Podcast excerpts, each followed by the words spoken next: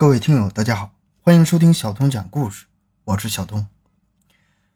一九九五年成都僵尸事件是著名的中国十大灵异事件之一，但网上的消息真真假假、虚虚实实，消息又多又乱。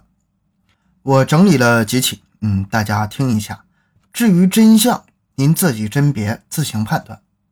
接下来，我就带大家一起了解一下九五年的成都。僵尸事件，发掘奇闻，寻找真相。更多精彩，请关注同名微信公众号“小东讲故事”。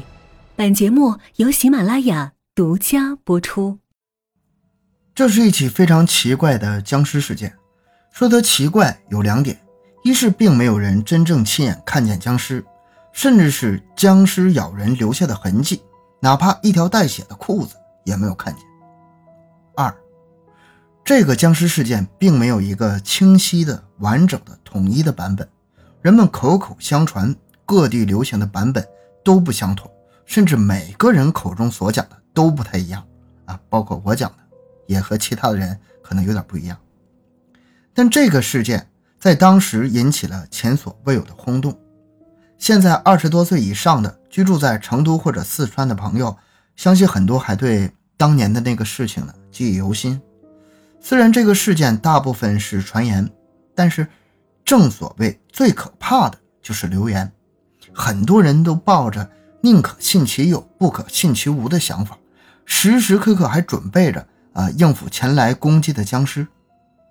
当时这个传言的夸张程度，甚至到了这样：学校老师们要求学生放学后结伴迅速回家。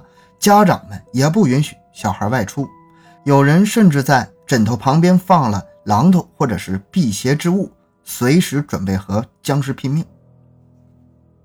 据说当时僵尸事件闹得最沸沸扬扬的时候，甚至在卖小孩玩具的摊子上也有那种塑料做的僵尸牙卖，五毛钱一个，足见当时的僵尸事件在四川地区的火爆程度。这还不算完，不仅是成都所辖的各个地区，甚至是邻近的重庆、贵州、云南、甘肃、陕西等地也都有传言。好，言归正传，正是因为这次僵尸事件引起了太大的轰动，流传的版本太多，并仅限于流传，没有什么证据，也没有一个统一的版本。不过，既然没有统一的版本，那我就把这几个流行的版本都拿出来，大家听一下。第一个，据说在一九九五年，成都市的考古队在武侯祠附近挖到了三具古尸，后来经过证实，应该是清朝的。而由于当时的相关部门监管不力，在当天晚上，这三具刚刚被找到的古尸居然不翼而飞了。而就在他们消失后的几天，成都又出现了五具僵尸，其中就有这三具。他们有锋利的牙齿，见人就咬，被僵尸咬到的人当场就死了；而有的却跟他们一样变成了僵尸，同样见人就咬，完全没有了自我意识。当时有很多人都亲眼目睹了僵尸咬人，引起了很大的轰动。而政府部门面对这样的事情，则采用了压制的做法，联合电视台出来辟谣。称这样的事情并不真实，只是以讹传讹。但是过了没多久，又有消息传出来，说这些僵尸都被杀死了。政府派出了部分军队，用火焰喷射器烧死他们。每个僵尸身体上都有烧焦的痕迹，后来被埋了起来。但是被埋在哪里，却没人知悉。似乎消息都被封锁了，外界的人想要了解也没有办法。因此，这件事情虽然引起很大的轰动。但是后来也就这样告一段落。第二种说法，有个府南河刚改造好的头几年，经常会发生离奇命案，很多人在这里跳河自杀。其实河水并不深，水也不急，但是有些人还是不小心掉进水里就淹死了。后来成都盛传府南河闹僵尸，电视台也出来辟谣，但是据传那些被捞起来的尸体上都有严重的灼伤痕迹。也就是，他们其实不是掉下河里淹死的，而是被烧死的。有关部门因此进行调查，但是没有结果。而这件事刚过不久，就发生了僵尸事件。有人联想到，两者之间或许会有什么关联。面对嚣张的僵尸，便采取了火焰喷射器对其进行喷射，因为那些人的死的时候是被烧死的。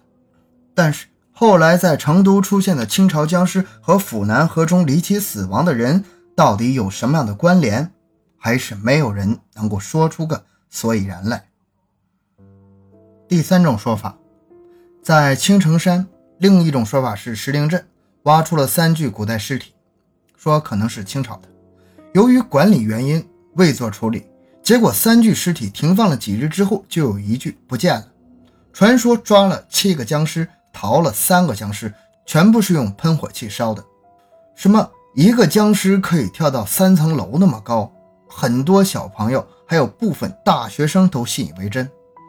当时接到命令去安抚群众，不过说没过几天，在加夜班的时候，看见几辆军车开进来，停在河边上，之后上面就叫他们把路封了。有人说看见几个军人把这个东西拉上了一辆白车上，知道的也就这么多。后来还有说是从部队研究出来什么什么东西的。第四种说法。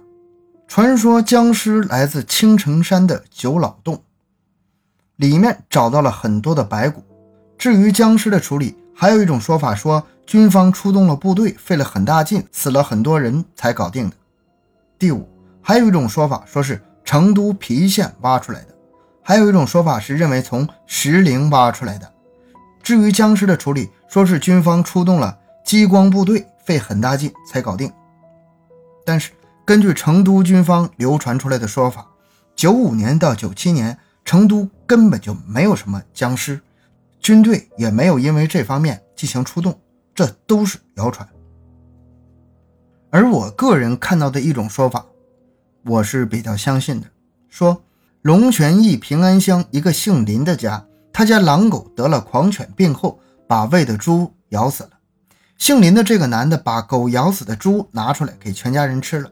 当晚，全家人发病，发病症状全身发热，皮肤发红，见人就咬。两个小孩和一个老人被咬伤。第二天，亲戚和邻居带领下来成都看病，途经合江亭一段，林家人再次发病，见人就咬，多人被咬伤。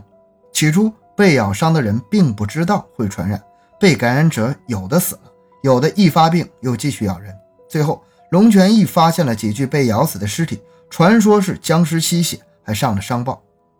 现实生活中，科学家也为此做了大量的实验，证明人死之后，在没有细菌的环境下，人体内部的一些器官和机构仍会运行一段时间，因此指甲和头发都有不断生长的可能。不过，由于此时人体已经死亡，传输神经已经停止了工作，并没有重新复活、吸食人血的可能性。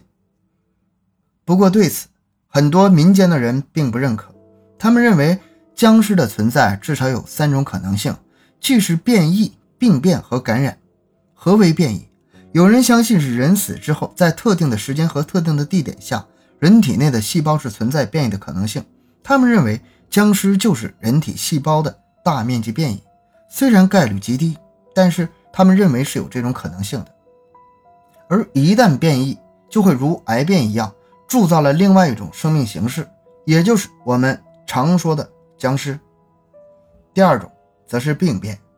有些国外的学者认为，病毒对人体的影响极为重大，世界上存在的病毒更是数不胜数，极可能存在一种稀少的病毒，一旦感染上这种病毒，人就会失去灵智，变得极为凶残嗜血。比如国外的《丧尸围城》《行尸走肉》一系列丧尸题材的电影，正是基于这种想法开发出来的。第三，细菌感染，有人认为是土地里的环境湿润，适合细菌生长，而在某些特殊的地段里，细菌滋生的更是厉害。一旦躯体被葬在此处，脑部细胞便有可能受到细菌感染，感染的后果不言而喻。上面这些内容就是关于成都僵尸的一些传说。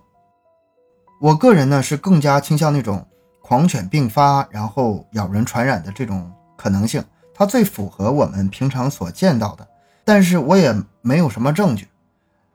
僵尸是否真的存在？这都是建立在假设和猜想之上的。我个人是倾向于不太相信的。但是这个世界实在是太大，大自然也太过神秘了，很多未解的谜团等待着大家一起去探索发现。我们相信，随着科技的不断发展，科学家们探索的力度不断加大，迟早会有水落石出的一天。好，我们本期内容就到这里。小东的个人微信号六五七六二六六，感谢大家的收听，咱们下期再见。